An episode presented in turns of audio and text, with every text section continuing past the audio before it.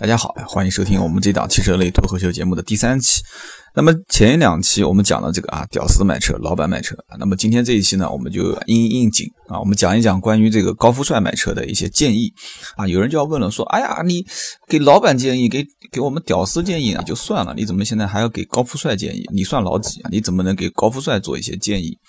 不瞒大家讲啊，其实我还真的可以有一点小小的发言权，因为毕竟在过去的这么多年当中啊，我们给周围的一些土豪朋友啊，我们确实带他们买了不少。所谓的就是在路上不能撞的这些车型，我相信大家都看到了一些相关的新闻啊，比方说这个劳斯莱斯啊、迈巴赫啊、宾利啊啊，在超跑级啊这个级别啊，我们比方说看到很多的法拉利啊、兰博基尼啊、奥迪 R 八、玛莎拉蒂啊这些。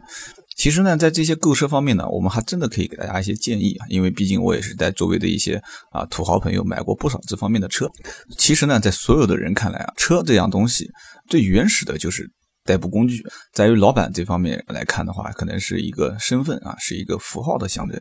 其实，在这个土豪，就是在高富帅的眼中，我给的建议就是一个字啊，应该是两个字啊，就是玩具。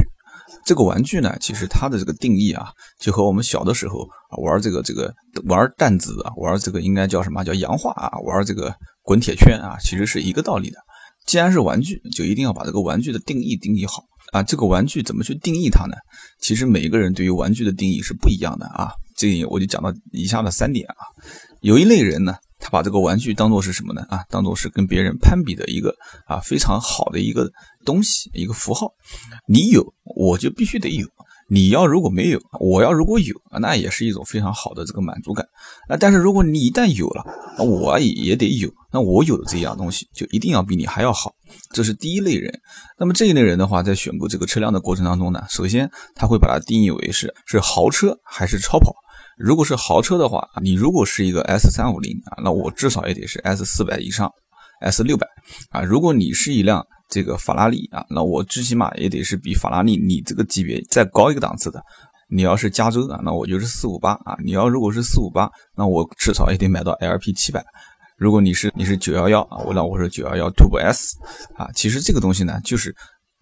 车子本身已经不关键了，什么百公里加速啦、配置啦都不关键。其实，如果已经到了超跑这个级别，什么百公里加速啊，少那么零点二秒、零点三秒，对于这个真正的使用中的体验，并没有太大的差别。你要如果说品牌和品牌之间有什么区别啊，那这是很大。你比方说这个保时捷综合素质很高，纽博格林赛道是御用赛道，跑到这个这个上海的 F1 赛车场啊，有可能你是。大几百万的车，你可能还跑不过一辆一百来万的这个保时捷911，而且我们讲的就是没有强化过的啊，没有经过赛车改装的这个911啊，它是非常适合跑赛道，包括过弯性、支撑性啊，整体车辆素质都非常的高。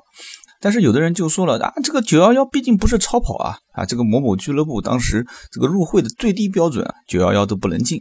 但是这个东西呢，你要记住啊，如果说你不属于这一类人。就是你有一个玩具啊，但是我要是如果再买个玩具，我一定比你还要好的话啊，那有可能你就属于第二类人。那第二类人是属于什么呢？啊，就是别人好不好我不管，我就是喜欢这个玩具啊，我一定要把它买回来。买回来以后呢，我自己去把玩，我自己去欣赏，别人怎么说我都不管。但是呢，我这个玩具的档次还不能太差啊。比方说，我要买个变形金刚。我如果有一百块钱啊，我可能是去这个这个地摊上面去找一个这个这个翻版的啊，这个这个这个大家都知道，变形金刚真正原版的是非常贵的啊。如果我是一个土豪，我很有钱啊，我可能去美国找人代购啊，买这个变形金刚的原厂啊原版啊。如果我这个我不太懂啊，如果我是个非常有钱的大土豪啊，那我可能我喜欢这样东西，我就去买限量版。我去买限量版的这个大黄蜂啊，限量版的这个这个这个这个擎天柱啊，打个比方，所以说在购买的这个人群当中，初步可以分为两类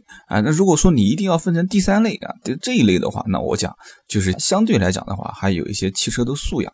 就是可能常年家里的一代二代的这个汽车文化的熏陶当中，到了我这边啊，到了这个富二代啊三代，这个时候他对汽车的文化有一定的理解，对于这个汽车的品牌的这个。养成理念，呃，整体的构造和体验，它都有一个大体的框架，所以这个时候他在选购车辆的时候，一般正常情况下，他都是循规蹈矩的。这一类人毕竟是少数，他对于车辆的这种各方面的性能，他会去细细的去比较。但是你会发现啊，如果是真正到了这一类人的话，就是第三类汽车的狂热爱好者、发烧友（括弧土豪），有这个经济能力又能去玩得起这个车的时候，你会发现他其实手上并不止这一辆车。所以这一辆车对他来讲的话，仅仅是弥补他在所有车辆当中的一个遗憾，或者说是一个他没有接触到的这个点。你比方说啊，很多买这个保时捷的911的人，他手上一般正常情况下还会有一些保时捷的其他的车，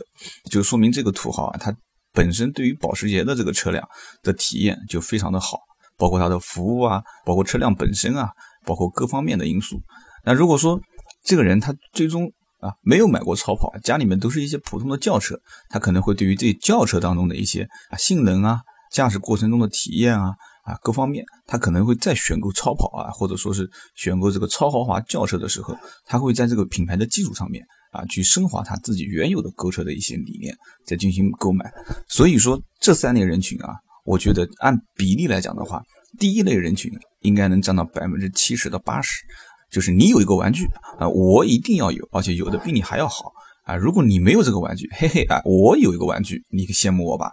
但是呢，这个第一类人群占的比重虽然比较大，也不把这个车辆本身当做一个载体啊，一个体验的过程。其实真正等他把车买回来之后，和一些啊相关的圈子的人在一起玩了一段时间之后，他也会对汽车的一些相关的文化和理念啊，都会有一些彻底的改变。啊，有人要讲了，说，哎，不对呀，我周围有些朋友也有超跑啊，他们对车很懂啊。这个里面呢，我就讲到两点啊。第一点呢，叫做键盘车手，有一些人呢，逛遍各大论坛，在论坛里面是游刃有余，谈天说地啊，海阔天空。每一辆车，每一个这个这个性能啊，功率扭矩啊，他的了熟于心啊。但是唯一就是从来没有上过真正的超跑啊，上过真正的赛道去体验过。这个我们叫键盘车手。但是很多的这个土豪级别的呢，在入手第一辆超跑之前，回头想一想，是不是也是从这个键盘车手演变而来的？所以说呢，第一种类型的人在购买这个超跑的过程当中，或者说是购买的超豪华车的过程当中，包括宾利啊、劳斯莱斯啊这种级别的车辆，它之前很多的过程都不是通过体验啊，而是通过耳闻目染，不是通过触摸，只是耳闻目染。所以说。如果是买一个玩具的话，不要去排斥，确实是有这个攀比的心态在里面。那么既然别人有啊，我就要更好；如果别人没有啊，那我一定要有。这一类人群占大多数，这是不可否认的。那么第二类人群的话，我觉得大概比例应该占到百分之二十左右。那么第三类的狂热的汽车发烧友啊（括弧土豪）的话，可能只占到百分之五啊到百分之十这个比例。所以今天这一期呢，啊，我录的也比较短。为什么呢？啊，不敢多说啊。如果说到了这个很多的这个土豪朋友，听说我在这边哇哇哇哇的瞎说八道，可能大家就会过来啊狂喷我啊。所以今天这期节目，我就发表我这么一点点小小的观点，仅仅是一家之言啊。这怎么说呢？就是我用我们的这个节目的口号叫做粗制滥造啊，胡说八道。关于买车的这个建议呢，我们这三期节目呢，从屌丝、老板到土豪，已经全部结束了。那么后面的话，第四、第五、第六期以后我们怎么录？等我想到了新的话题，我们再继续聊。感谢收听我们的这期节目，谢谢，再见。